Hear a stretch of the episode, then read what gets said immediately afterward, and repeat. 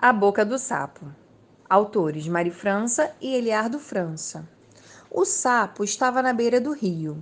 Passou o bode e falou: Sapo, você tem uma boca grande. E o sapo respondeu: Não, a minha boca é pequena. E o bode falou: Boca pequena é a boca do tatu. Passou o tatu e falou: Sapo, você tem uma boca grande. O sapo respondeu: Não, a minha boca é pequena. E o tatu falou: Boca pequena é a boca do gato. Passou o gato e falou: Sapo, você tem uma boca grande. E o sapo respondeu: Não, a minha boca é pequena. E o gato falou: Boca pequena é a boca do coelho.